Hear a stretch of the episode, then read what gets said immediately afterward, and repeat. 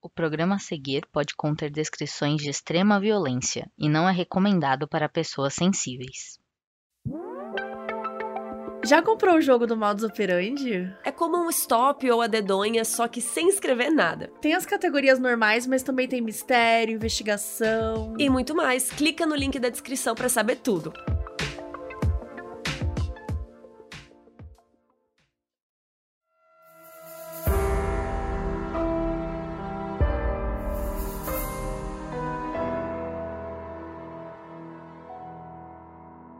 À primeira vista, Albert Fish era um homem normal, casado, com vários filhos, um emprego, nada de diferente.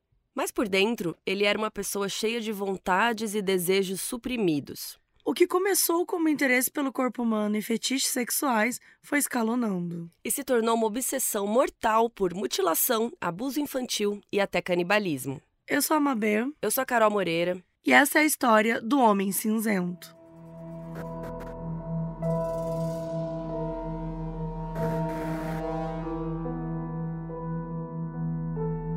Hamilton Howard Fish nasceu no dia 19 de maio de 1870, lá em Washington, D.C. Ele era filho do casal Randall e Ellen e ele tinha vários irmãos. E tinha uma diferença de idade bem grande aí entre esse casal. O Randall já era idoso quando eles tiveram o Hamilton, ele tinha 75 anos, enquanto a Ellen tinha 32. Então era uma diferença aí de 43 anos. E o Randall, ele era estadunidense, mas ele tinha ascendência britânica, e a Ellen tinha ascendência escocesa irlandesa.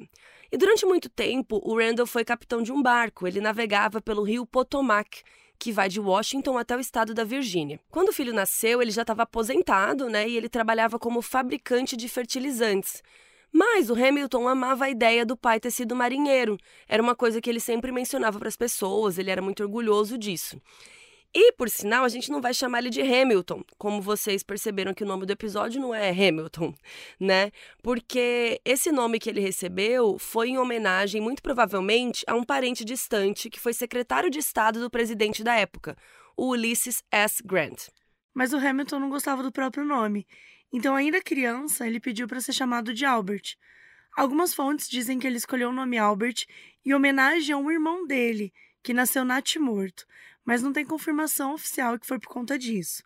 Mas enfim, a gente vai chamar ele de Albert porque é o nome que ele assumiu socialmente pelo resto da vida e pelo que ele é mais conhecido. Outra coisa que não tem confirmação é a quantidade de irmãos que o Albert tinha.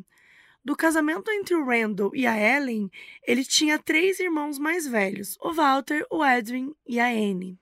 O Albert era o caçula dos quatro. Mas o Randall tinha um outro filho aí, chamado Lafayette, que era de algum relacionamento passado e tal. Então, assim, talvez tivessem outros também que a gente nem sabe. De qualquer forma, o Albert foi criado aí com esses três irmãos. Além de trabalhar, o Randall também era membro da maçonaria. E ele pertencia ao grau número 32, que é bem elevado porque só tem 33. Então, assim, né? Tá, tá, tá quase ali. E essa classificação de 33 graus é segundo o rito escocês, que é uma das várias classificações de ritos ali na maçonaria, e essa é uma das mais comuns. No dia 15 de outubro de 1875, o Randall estava numa estação rodoviária quando ele teve um ataque cardíaco que foi fatal e ele faleceu aos 80 anos. Nessa época, o Albert tinha 5 anos. E aí o Randall foi enterrado e aí, em seguida a Ellen teve que decidir o que ela ia fazer sozinha com quatro crianças. E ela optou por mandar o Albert para um orfanato chamado St. John, lá em Washington. Ela não quis abandonar ele lá, ela realmente estava sem condições de cuidar dos quatro. E quando ela conseguisse uma estabilidade financeira, ela queria voltar lá para buscá-lo. E a gente não sabe se ela fez isso só com o Albert ou se com alguns ou com todos os outros filhos também. O fato é que o Albert ficou vivendo lá no orfanato e para ele não foi uma experiência muito boa. Porque, para começar, o pessoal que trabalhava lá era bem rígido, então ele e outras crianças eram chicoteadas várias vezes como punição quando faziam algo errado. E para piorar, ele sofria bullying dos outros meninos que agrediam muito ele. Só que, eventualmente, o Albert começou a gostar de quando batiam nele. Ele foi desenvolvendo um prazer sexual com isso.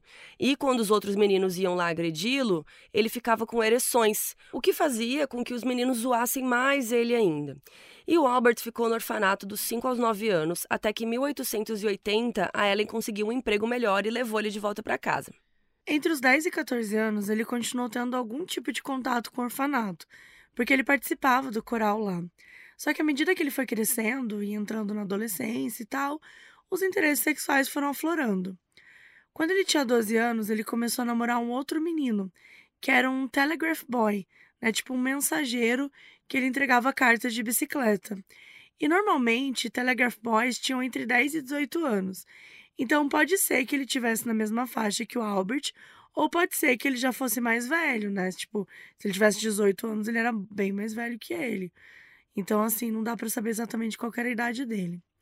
O lance é que esse namorado introduziu Albert no mundo sexual de um jeito bem específico.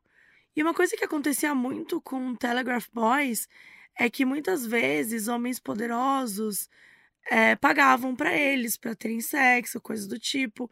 Então era como, como, se eles fossem prostituídos por esses homens é, poderosos. Já tiveram até casos que eles eram levados para bordéis.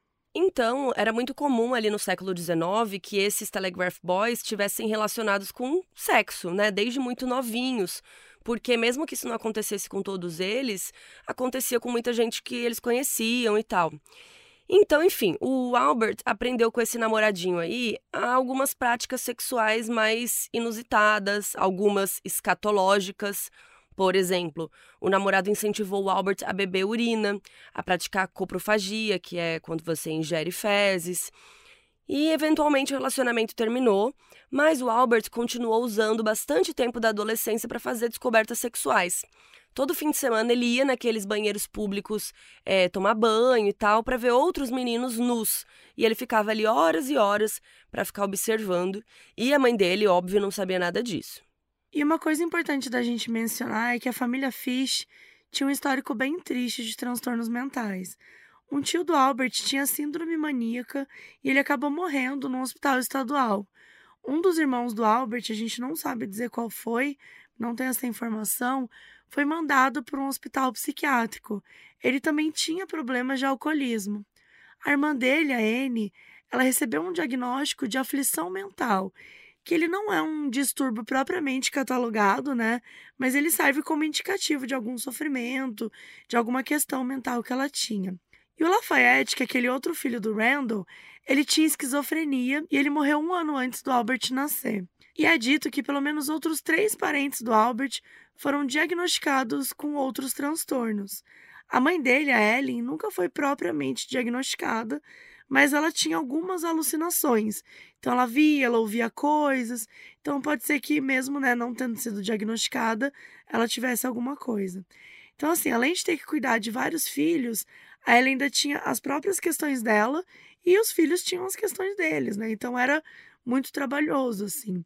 E de certo modo, isso foi bom pro Albert, porque ele ficava bem mais livre. Ele podia ter as experiências dele, que ele tanto queria. E aí, é quando ele chega na fase adulta e nesse momento é que a coisa piora.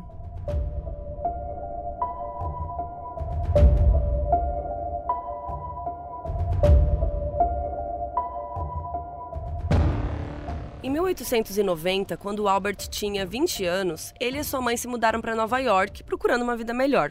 Ele começou a trabalhar como pintor, uma função que ele era muito bom, mas essa não era sua única renda.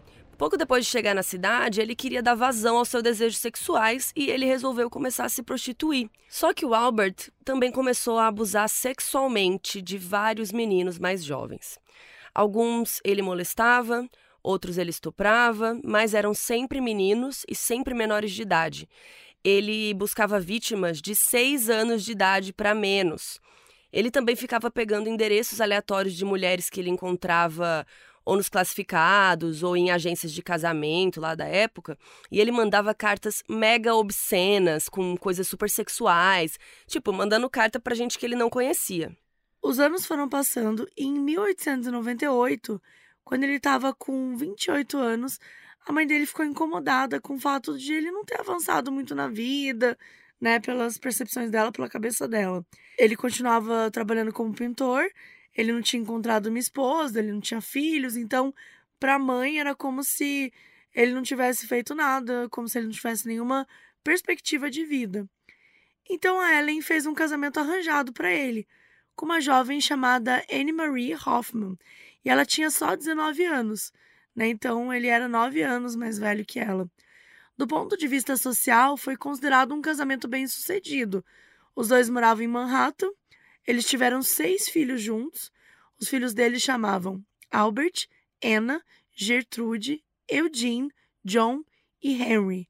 E não se tem muita informação de como que era a relação do Albert com as crianças e tal, mas de tudo que a gente foi atrás, nada indicava que ele fosse violento com as crianças. Na verdade, ele mantinha uma pá no armário da cozinha, sob o pretexto de que era para caso as crianças fossem mal criadas e ele precisasse bater nelas, mas na prática ele não usava nos filhos. Quando ele estava sozinho, ele pegava a pá e ficava se machucando, e esses machucados deixavam ele excitado sexualmente. Bom, acho que vocês já entenderam que o Albert era sadomasoquista, né? Ele gostava muito de se machucar, de machucar seus parceiros, ele obtinha prazer com isso. E teve um caso que aconteceu que foi muito significativo, que foi quando ele estava ficando com um cara, um moço, e esse cara levou ele num museu de cera, para eles darem um rolê. E por algum motivo lá tinha uma bissecção peniana, ou tipo uma bifurcação genital, que é um procedimento cirúrgico feito para dividir o pênis pela metade. E tem vários formatos de como isso pode ser feito, pode ser só a parte de cima, pode ser no eixo assim, tem vários jeitos. Tá, para que que serve isso? Tem muitos casos que essa cirurgia pode ser uma escolha pessoal. Tem homens que acham que isso vai dar mais prazer ou acham esteticamente melhor. Eu não, confesso que eu não sei. Enfim, é, em algumas culturas antigas, essa divisão era também feita como um ritual para representar o crescimento de um jovem. Se você sabe mais sobre isso, comentem lá no nosso site modusoperandipodcast.com. Mas o fato é que o Albert viu essa imagem de um pênis dividido e ele ficou obcecado com aquilo. E ele passou a se interessar cada vez mais por mutilação sexual. E ele decidiu que ele queria experimentar mais disso nas suas relações. E ele também ficou muito interessado no conceito de castração. E aí, em 1910, já com uns 40 anos de idade, o Albert começou a ter um caso com um jovem chamado Thomas Cadden, que tinha 19 anos. O Albert conheceu ele quando estava fazendo um trabalho em Wilmington, Delaware. E ele achou o Thomas atraente e levou para o lugar onde eles estavam ficando. E aí os dois fizeram sexo de várias formas. Além de ser bem mais jovem, o Thomas tinha uma deficiência intelectual. Então, assim, muito provavelmente não era uma relação normal. Era uma relação, né, que o Albert estava tirando vantagem do Thomas e que ele provavelmente não tinha condições de sair daquela situação de alguma forma. Enfim, os dois passaram dez dias juntos no lugar onde o Albert estava hospedado e até que o Albert decidiu que ele queria mudar os ares. Ele obrigou o Thomas a ir com ele para uma antiga casa numa fazenda. E a gente não sabe como que ele tinha acesso a essa casa, se era dele, se era de um colega, enfim. Mas ele levou o Thomas lá e ele manteve o Thomas em cárcere privado durante duas semanas. E nesse meio tempo, o Albert torturou sexualmente o Thomas de várias formas.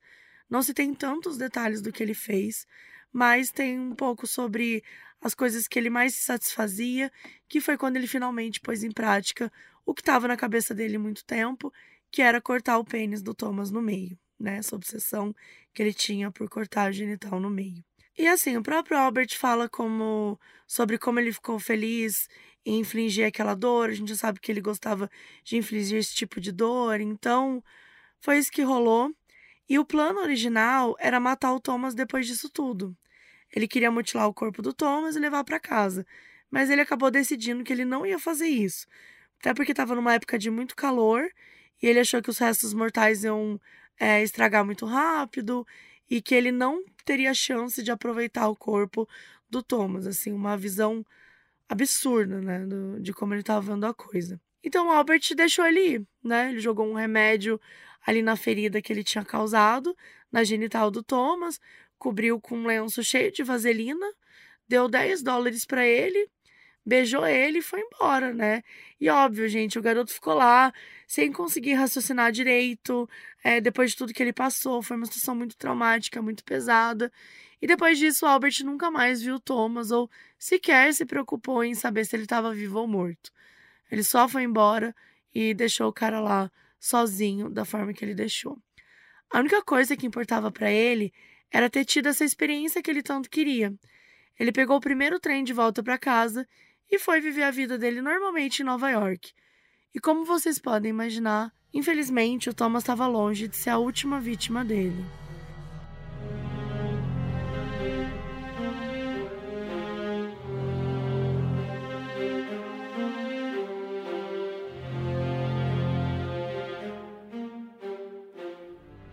Albert era um marido bem ausente, tanto emocionalmente, porque ele estava né, mais preocupado com os crimes dele, quanto fisicamente, né? Vocês viram que ele estava viajando e ele ainda tirou semanas para ficar tendo um caso, né? E depois torturando o garoto. Então a Anna Mary, a esposa dele, teve que encontrar conforto de outras formas. Lá na casa da família Fish tinha um funcionário chamado John Straub, que era tipo um faz tudo, assim, cuidava, consertava, talvez um caseiro, alguma coisa assim. E ele e a Anna Mary começaram a se envolver. Até que em 1917 ela decidiu abandonar a família e os dois foram embora viver juntos.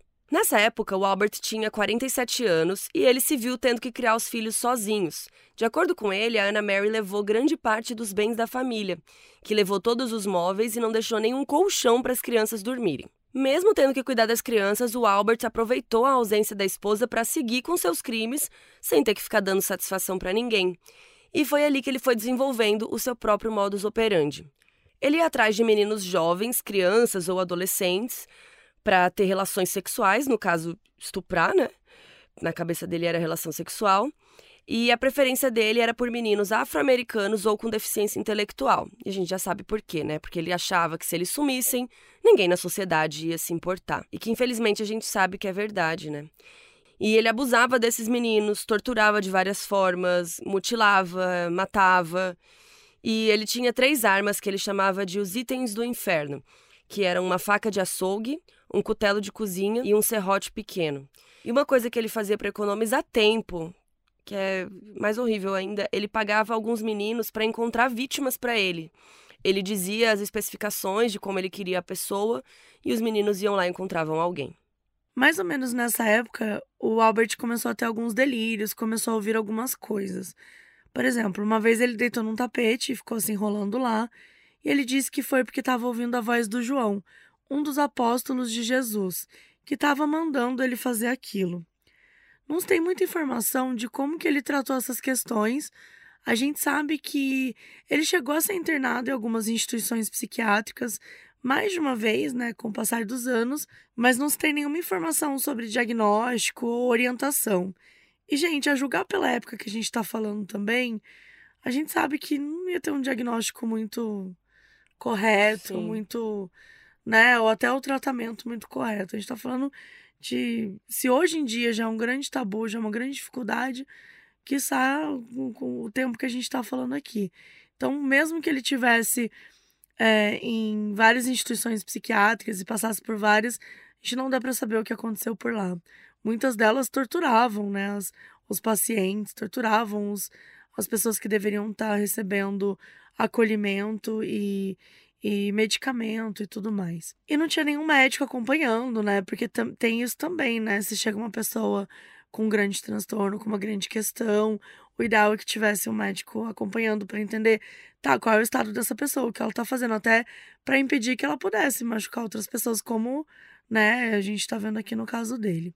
E nessa época, os desejos dele de se automutilar aumentaram bastante.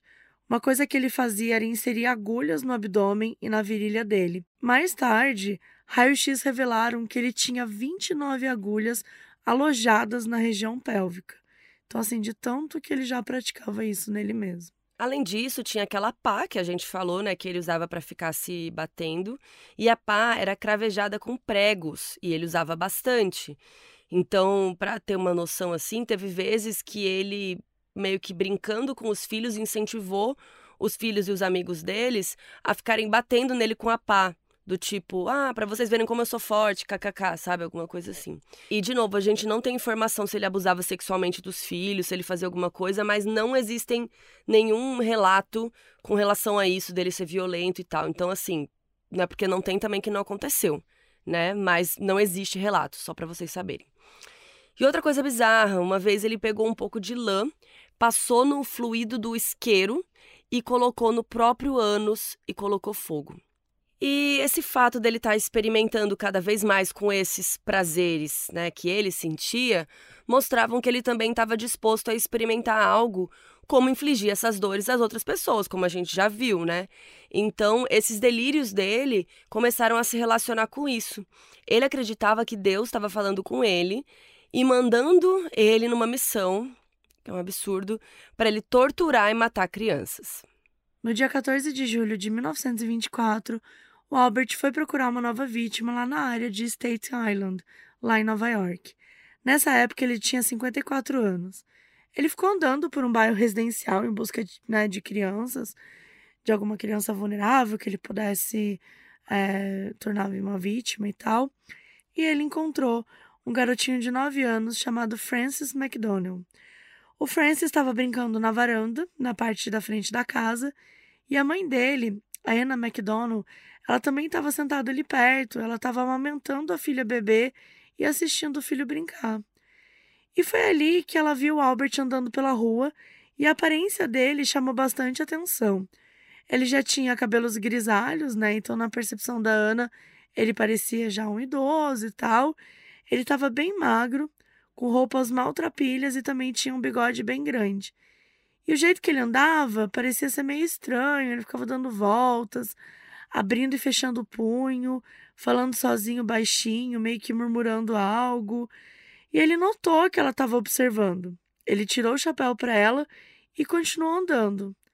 A Anna não viu mais ele, então ela deixou para lá. Um pouco depois, o Francis saiu para brincar com os amigos ali por perto. Algo que ele sempre fazia era tranquilo. Ao todo eram cinco crianças, né, contando com ele. Eles estavam todos ali jogando bola.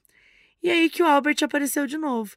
E ele ficou observando eles, só que dessa vez não tinha mais nenhum adulto por perto, então ele decidiu agir.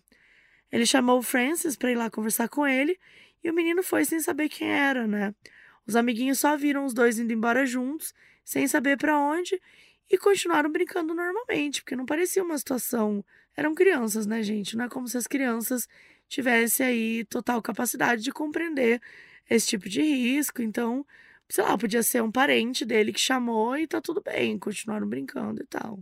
E vocês já sabem o que aconteceu depois. O Albert abusou e matou o Francis e depois fugiu. O tempo foi passando, chegou de noite, nada do Francis voltar, e a Anna foi se desesperando. E quando o filho não apareceu para jantar, ela tinha certeza que tinha algo errado. O pai do Francis era policial e aí ele rapidamente acionou os colegas, tanto a Anna quanto os amiguinhos deram depoimentos sobre aquele homem misterioso ali da vizinhança. E foi montada uma equipe de busca para encontrar o garoto. E aí um vizinho deu depoimento e contou que tinha visto Francis andando perto de uma área arborizada e tinha esse homem estranho andando perto dele. E isso foi útil para a polícia que foi lá nessa área e encontraram o corpo do Francis pendurado em uma árvore. Ele estava com as roupas arrancadas e ele tinha sido agredido severamente. O cadáver foi mandado para autópsia e lá foi definido que o menino foi abusado sexualmente e depois foi estrangulado com os suspensórios que ele estava usando. O corpo dele tinha tantos sinais de espancamento que a polícia ficou cogitando se o suspeito era realmente tão velhinho, sabe? Se era um idoso, ou se ele teria algum cúmplice mais jovem e mais forte. E essa história tomou conta de Staten Island e todo mundo ficou apavorado de saber que alguém podia fazer isso com uma criança, né? E o Albert sumiu. Ninguém sabia quem era ele, ele não foi pego, mas a história foi noticiada e esse suspeito ficou conhecido como o Homem Cinzento. Porque, de acordo com a Anna, tudo nele parecia desbotado e cinza, desde o cabelo grisalho até as roupas que ele estava usando de tons mais neutros e tal, por isso que se deu esse nome. No dia 11 de fevereiro de 1927, Albert fez outra vítima, dessa vez no Brooklyn. Um garotinho chamado Billy Gaffney, que tinha só quatro aninhos. Ele estava brincando no prédio que ele morava.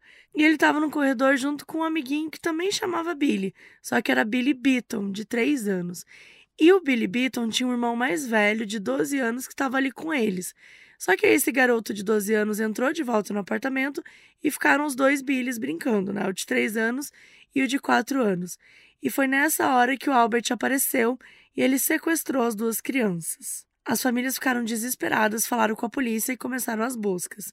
Algumas horas depois, eles encontraram o Billy Beaton, né, o mais novo. E, gente, ele estava no telhado. Mas o Billy Gaffney, de 4 anos, ainda estava desaparecido.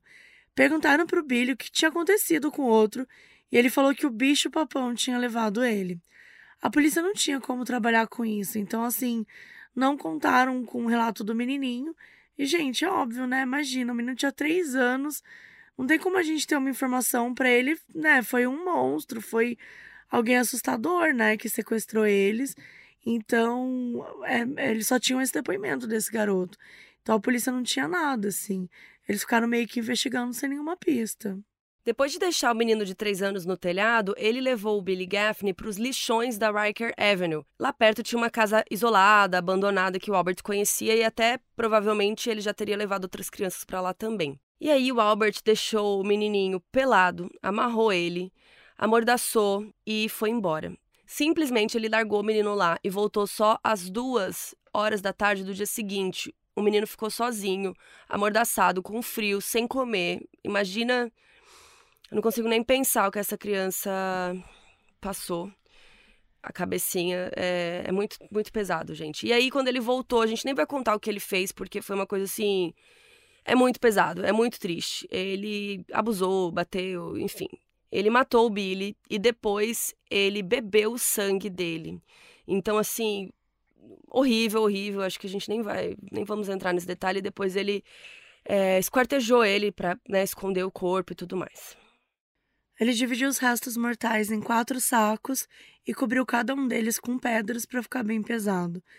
Por fim, ele jogou no fundo do mar e os sacos afundaram muito rápido, né, por conta do peso.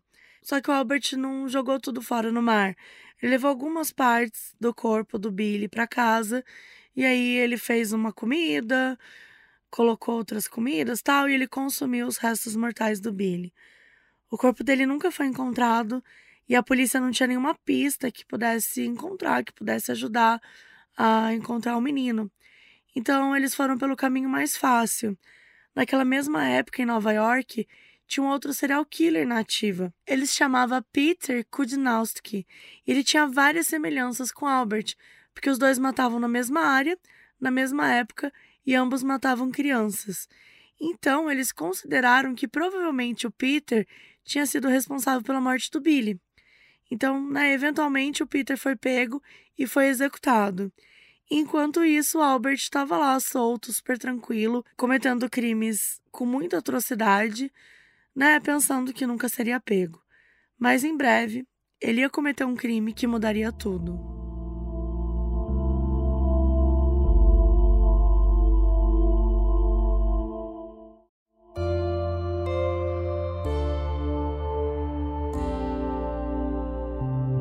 Vamos falar agora da família Bud, que vai ser importante para a história. Albert e Delia Budd eram casados, esse é outro Albert, né? E eles tinham cinco filhos, a gente sabe o nome de quatro.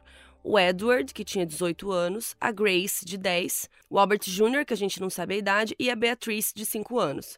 E um né, quinto que a gente não sabe. E era uma família bem pobre, esse moço trabalhava como porteiro de uma companhia e eles moravam num cortiço. E o menino Edward, de 18 anos, ele era super empreendedor, ele sempre estava atrás de emprego, fazia esquemas com os amigos para conseguir trabalhar, para conseguir dinheiro. Ele queria muito ajudar os pais e queria também sair daquele lugar. Ele odiava morar ali, ele achava que era sujo, fedorento, muito cheio, né, muita gente. E o maior sonho dele era trabalhar no campo ter um ar mais puro, ficar perto da natureza. E no sábado, dia 25 de maio de 1928, ele colocou um anúncio nos classificados dizendo: Jovem de 18 anos procura emprego no campo e o endereço. E aí, vocês já sabem quem viu esse classificado, né? O Albert, nosso protagonista da história aqui, que estava com 58 anos na época, e ele se interessou e decidiu ir conhecer o rapaz. No dia 28 de maio, ele foi lá na casa deles e foi recepcionado pela mãe, a Delia. E o Albert mentiu, ele falou que o nome dele era Frank Howard e Howard era o nome do meio real dele, né? Mas enfim, ele inventou esse nome e ele disse que era fazendeiro lá de Farmingdale, de Long Island, e que queria entrevistar o Edward para contratar, né, para um emprego. A Delia mandou a Beatriz, de 5 anos, ir buscar o irmão que estava na casa de um amigo. Enquanto isso, a Delia ficou fazendo sala para o Albert e ele contou a sua história, né? Entre aspas, porque obviamente ele mentiu. Ele tentou contar o máximo de verdades possíveis. Ele falou que trabalhou por anos como decorador de interiores, que ele tinha seis filhos, que ele foi abandonado pela esposa, que ele teve que criar os filhos sozinhos. E aí começaram as mentiras, né? Falou que ele, junto com os filhos e com os trabalhadores rurais, adquiriu uma fazenda em Long Island e transformou num negócio super rentável, né? Graças à quantidade enorme de galinhas que ele tinha. Ele falou que ele tinha, assim, centenas de galinhas. E que também tinha algumas vacas leiteiras e tal. E que um dos peões ia se mudar para longe e precisava de alguém novo e forte para o serviço. A Dília, gente, ela ouviu tudo aquilo com entusiasmo, né? Ela prestou bastante atenção nas características físicas dele, o cabelo grisalho, o bigode grande eram marcantes. Ela achou ele sorridente. E daí o Edward chegou em casa e se apresentou para ele. E o Albert ficou impressionado com quanto o Edward era forte, né? E ele decidiu contratá-lo ali na hora mesmo. Ele ofereceu um salário de 15 dólares por semana. E assim, o Edward aceitou imediatamente, né? Super empolgado, gente.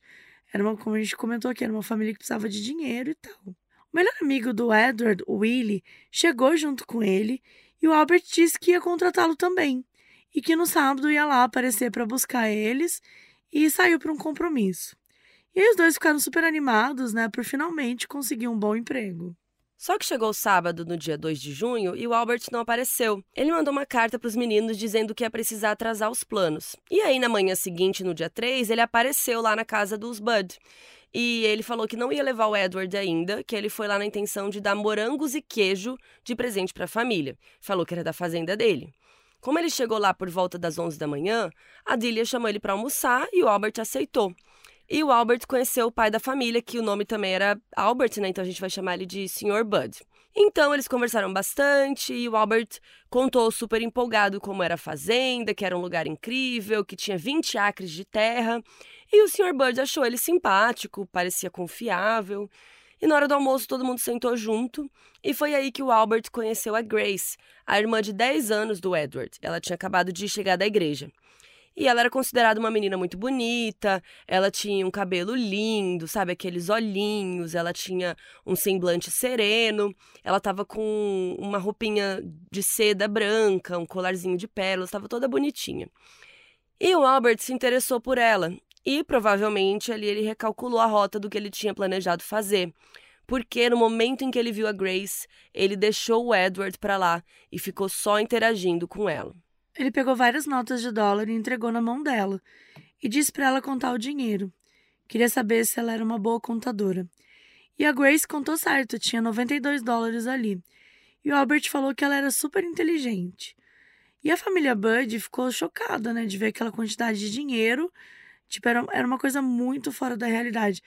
Que hoje, gente, 92 dólares é uma grana pra gente, mas naquela época, mano, era você muito quase dinheiro. comprava uma casa, né?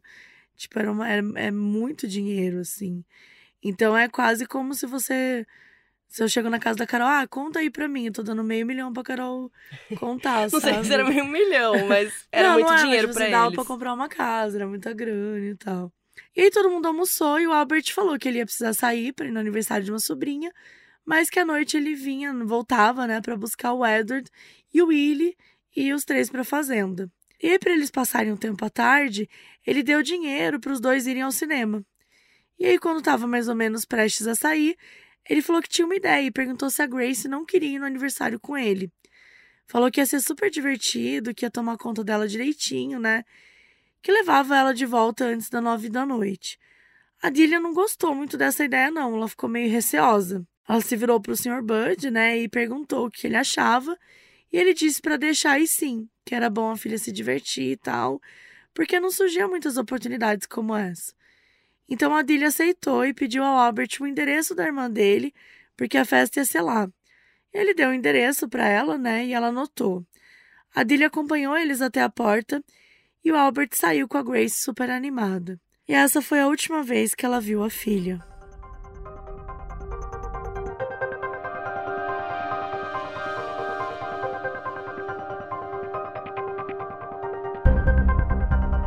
As horas passaram, a noite chegou e a Grace não voltou para casa. A Delia ficou desesperada, óbvio que o Albert não deu nenhuma notícia e a família não conseguia dormir, né? Imagina. A menina não dava sinal de vida, ficaram desesperados. E aí, quando deu de manhãzinha, o Edward, o mais velho, foi para a delegacia, contou que a irmã tinha sido levada e tal. E o tenente da polícia Samuel Driben ouviu todo o relato e mandou conferirem o endereço que o Albert tinha deixado. Foi então que o Edward ouviu a pior notícia possível: que aquele endereço não existia. A polícia não fazia ideia de quem era aquele homem. Mas com certeza o nome dele não deveria ser Frank Howard e com certeza ele não tinha fazenda alguma. E imediatamente começaram uma investigação. A primeira coisa que a polícia precisava era de um rosto. Então eles chamaram os Bud, mostraram fotos de abusadores de crianças que já tinham passagem criminal, é, para ver se eles reconheciam alguém. Mas a foto dele não estava lá, eles não reconheceram nenhuma foto. Então a polícia foi tentando outras formas, né? Eles fizeram mais de mil panfletos com o rosto da Grace e com uma descrição do Albert, falando que ele tinha cabelo grisalho, bigode e tudo mais. E esses panfletos foram mandados para outras delegacias dos Estados Unidos todo, para ver se outros policiais já tinham lidado com esse homem, se sabiam né, de alguma coisa parecida, mas também não deu em nada. Então, o próximo passo foi liberar as informações para o público e pedir ajuda, né, para caso alguém tivesse visto a Grace ou tivesse alguma informação importante, que procurasse a delegacia para falar sobre isso. Ao todo, tinham 20 policiais responsáveis diretamente nesse caso. E foi um número necessário, porque apareceram tantas testemunhas que tinham visto a Grace em algum lugar que eles tiveram que usar, tipo, que analisar cada um dos relatos. No fim, nenhum deles levou a nada, e eles voltaram estaca zero. Como ninguém sabia de onde vinha o tal Frank Howard, os investigadores conversaram com os Bud e foram atrás de pistas para descobrir a identidade dele. Lembra que o Albert tinha enviado uma carta para a família, né? Dizendo que não ia poder buscar os meninos e tal. Então, os Bud entregaram essa carta para a polícia e tal, e eles conseguiram rastrear essa carta. E ela foi enviada de um escritório que ficava em East Harlem, lá em Manhattan, e foram lá averiguar. E chegando lá, eles conseguiram acesso ao manuscrito original da carta enviada. Gente, olha que coisa antiga, né? A gente tem gente que nem deve saber que isso já existiu, mas enfim, tinha esse manuscrito aí e ele tinha sido escrito com uma, com uma caligrafia, né, de uma pessoa e tal. E a caligrafia ela era muito bonita, a gramática estava toda certinha. Então a polícia definiu que o criminoso provavelmente era de uma classe social mais elevada porque ele tinha tido acesso a uma boa educação. E também ele tinha levado queijo para a família, né?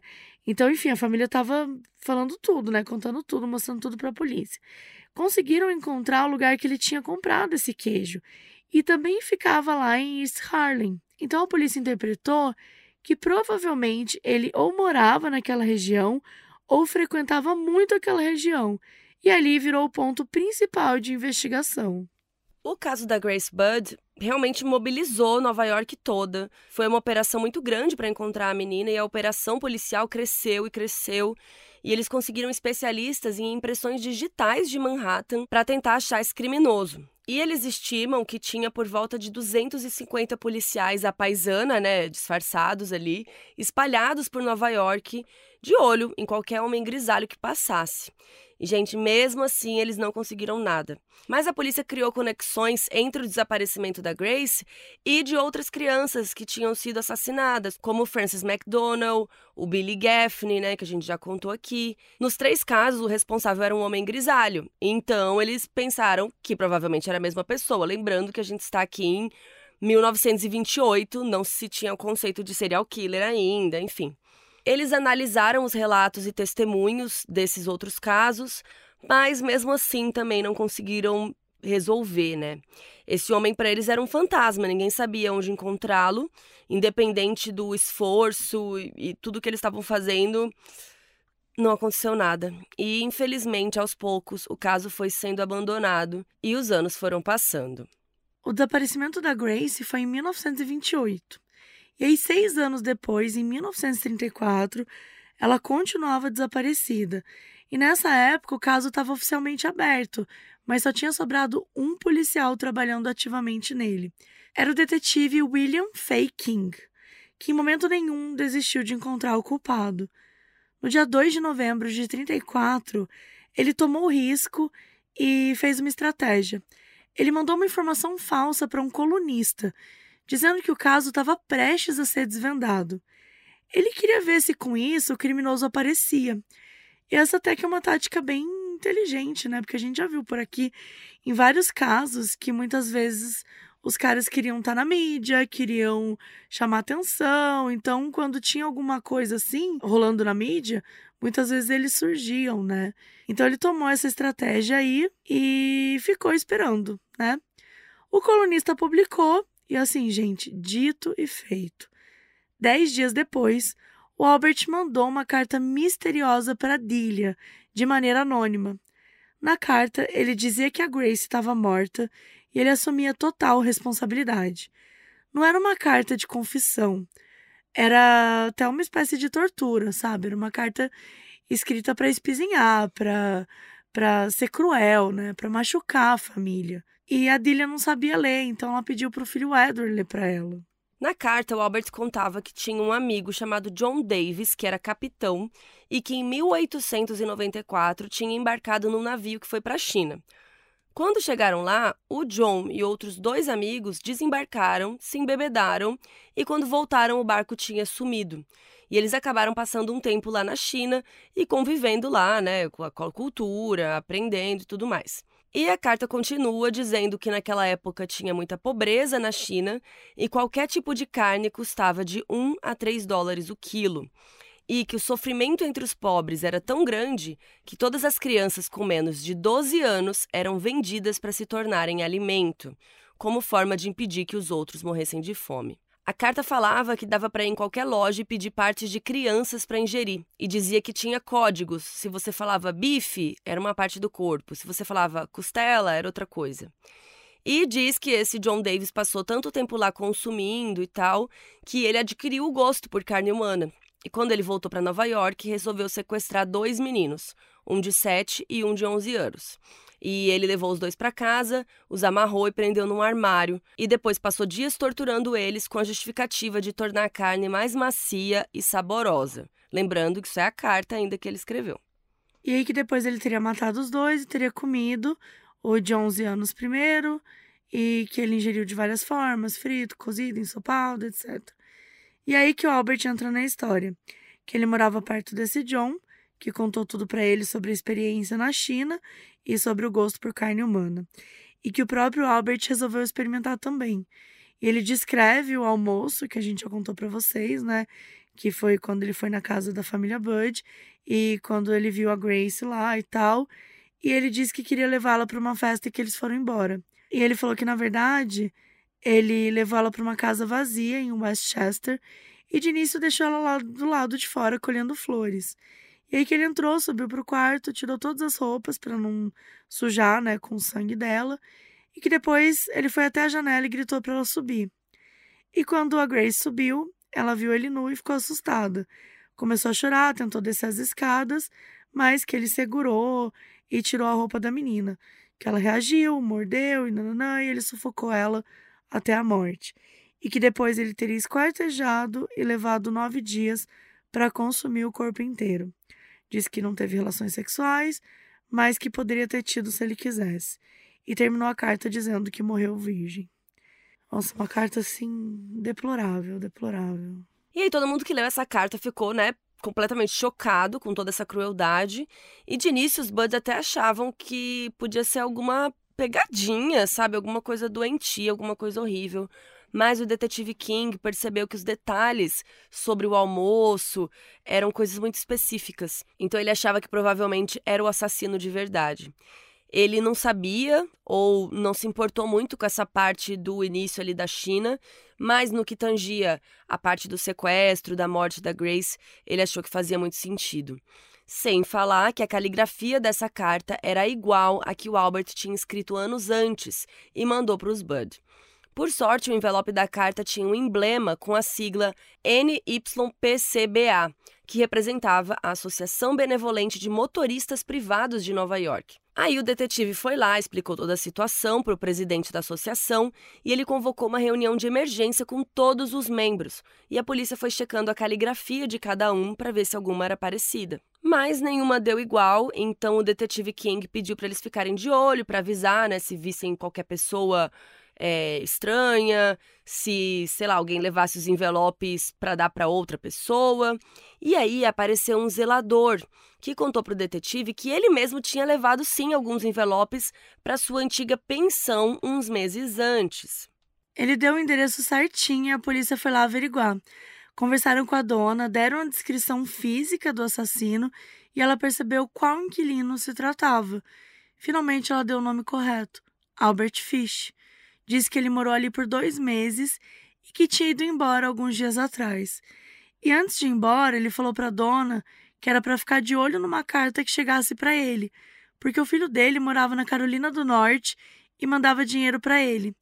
Ele disse que ia entrar em contato e pegar a carta depois. O detetive King falou com o correio e eles interceptaram a tal carta. Então agora era esperar o Albert aparecer na pensão de novo e prendê-lo.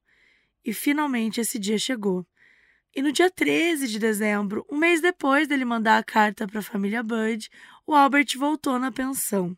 A dona ligou para o detetive King imediatamente e mandou ele ir lá. E ela ficou distraindo Albert. Assim que chegou, o detetive viu o Albert sentado bem tranquilo com uma xícara de chá. E ele perguntou se ele era o Albert Fish. E o Albert levantou e fez que sim com a cabeça. Então ele pegou uma lâmina de barbear no bolso e ameaçou o detetive King. O detetive já estava sem paciência nenhuma. Ele pegou, ele agarrou a mão do Albert, derrubou a lâmina com muita facilidade e falou: Agora eu peguei você.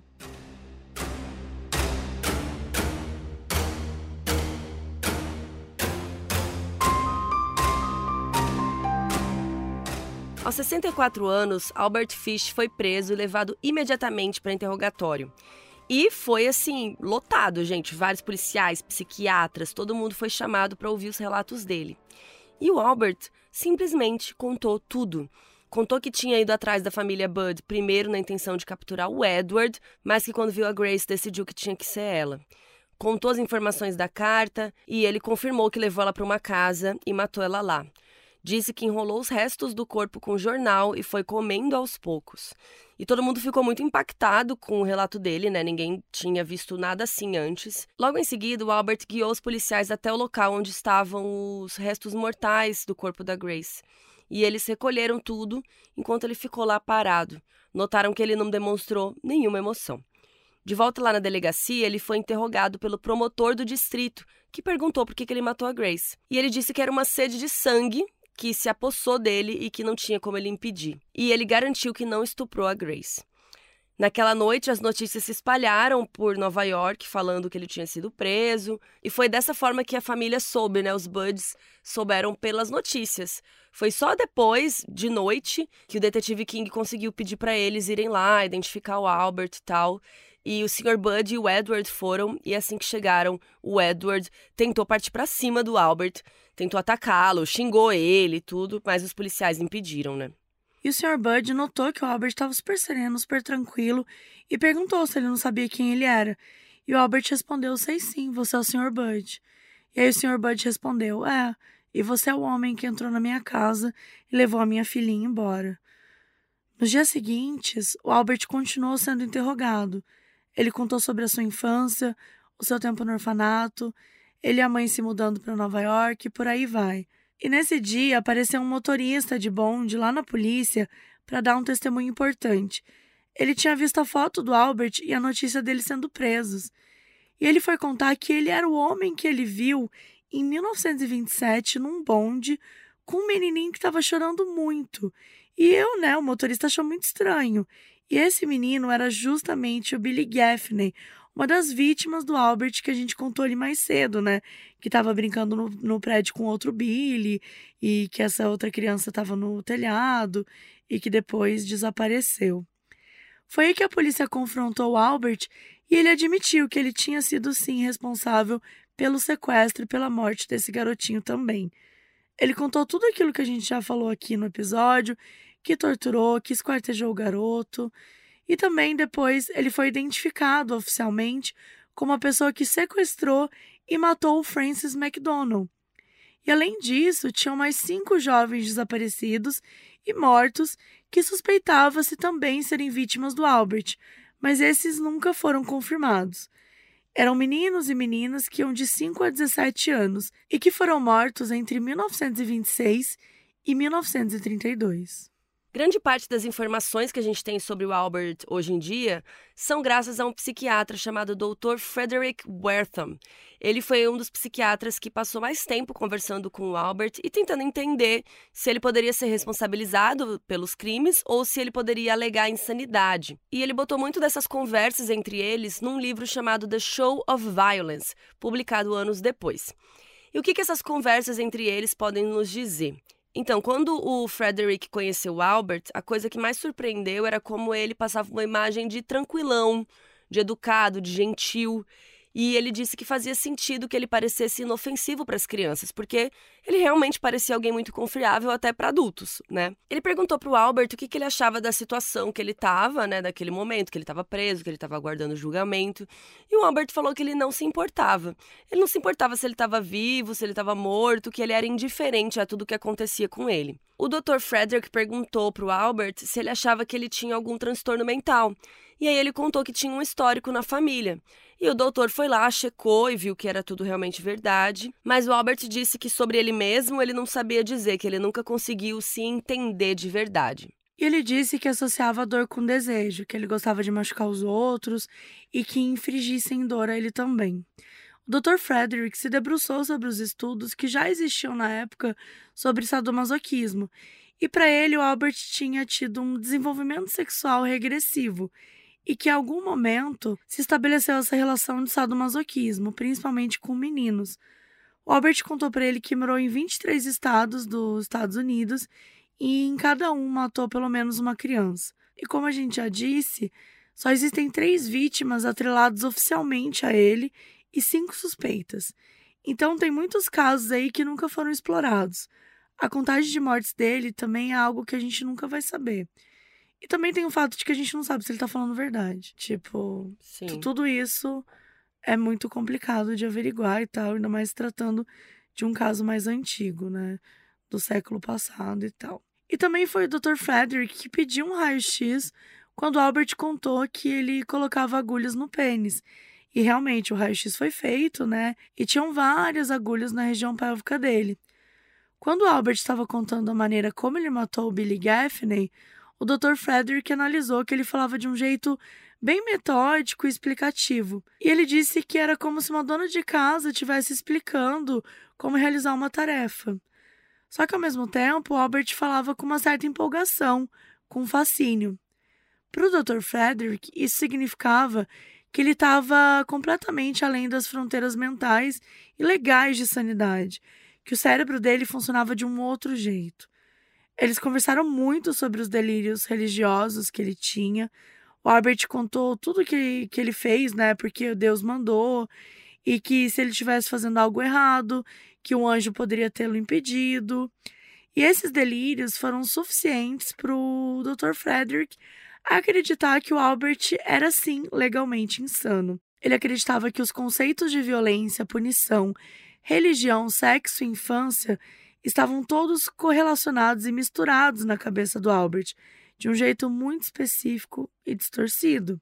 O diagnóstico oficial do Dr. Frederick para ele era de que o Albert tinha psicose paranoica. Com essa opinião formada, o Dr. Frederick se firmou como testemunha de defesa para impedir que o Albert recebesse pena de morte.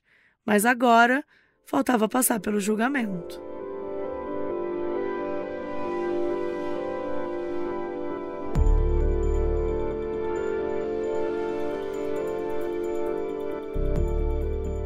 Julgamento do Albert começou em 11 de março de 1935, lá em Nova York. O promotor responsável pela acusação foi o Albert F. Gallagher, enquanto o advogado de defesa era o James Dempsey.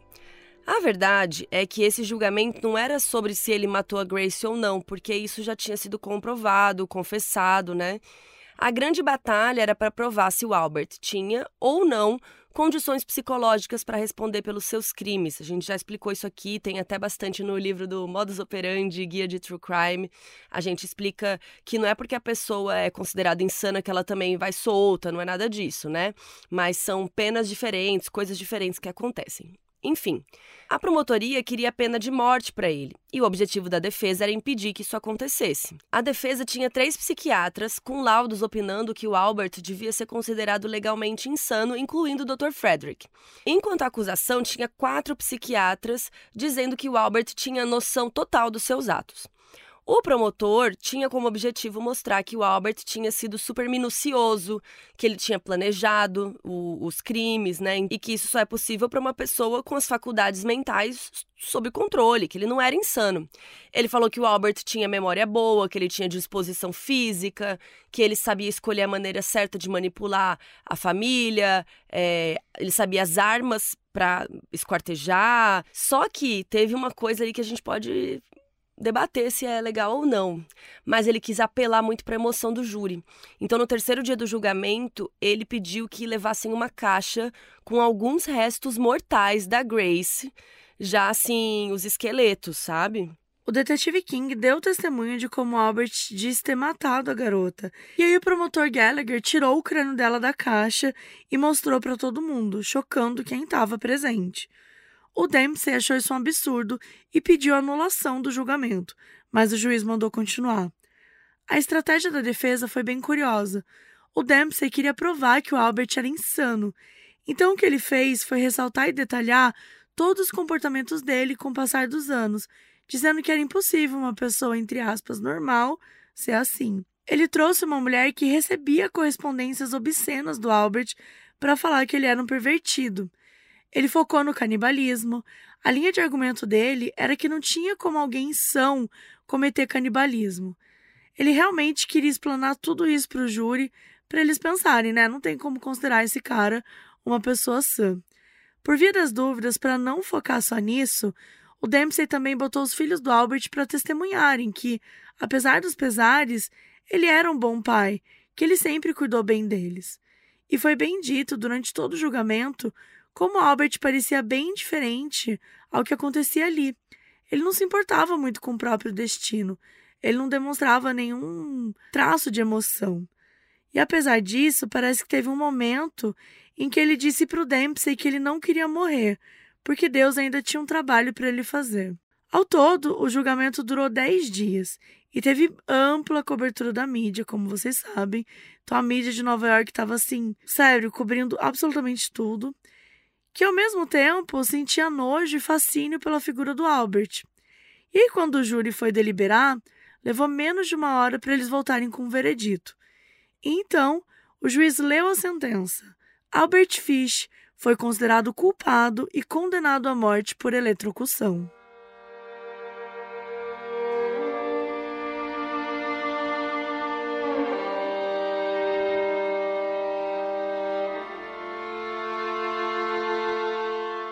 O Albert foi levado imediatamente de volta para a prisão, onde aguardaria o cumprimento da sua sentença. E disseram que, por mais que ele não quisesse morrer, ele ficou muito interessado na possibilidade de ser eletrocutado. Um pouco depois, um dos membros do júri explicou que todos eles achavam que, com certeza, o Albert era insano, mas que achavam que ele merecia morrer de qualquer forma. No dia 16 de janeiro de 36, o Albert foi morto na cadeira elétrica. Dizem que ele ajudou o executor a colocar os eletrodos no próprio corpo, mas a gente não tem como saber se isso é verdade. E assim, aos 65 anos, o Albert Fish estava morto. Albert Fish deixou um legado de terror. Alguns estudiosos consideram ele uma das inspirações para o personagem Hannibal Lecter por conta das suas tendências canibais. Até hoje a gente não tem certeza da extensão dos seus crimes. Quantas crianças ele matou? Onde estão seus corpos? A única certeza que a gente tem é que Albert Fish destruiu inúmeras vidas, inúmeras famílias.